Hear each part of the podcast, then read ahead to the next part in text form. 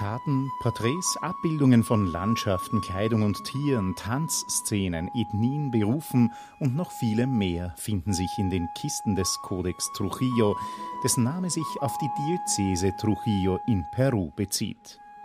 Besonders wichtig für die Musikforschung sind jedoch vor allem die Partituren, die zwischen 1779 und 1790 wohl vom damaligen Kapellmeister der Kathedrale Pedro José Solís angefertigt wurden.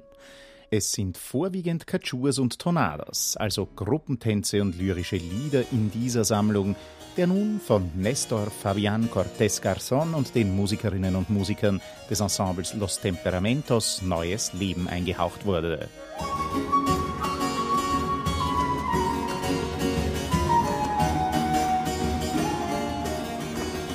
Die Temperamente nennt sich das Ensemble und äußerst temperamentvoll sind nun auch die einzelnen Aufnahmen der Tänze und Lieder geworden.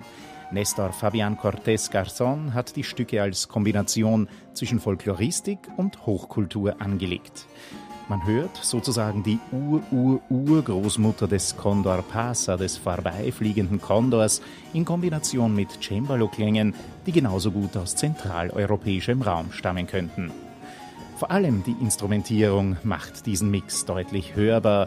Das Cembalo, Violine, Viola, Cello und Kontrabass sowie laute Gitarre und Travers- und Blockflöte treffen auf traditionelle Perkussionsinstrumente wie Quijada oder Marimbol. Hervorzuheben ist der großartige Gesang sowie solistisch als auch im kleinen Ensemble. Schöne Stimmen, die sich wunderbar in den Gesamtklang des Ensembles einfügen.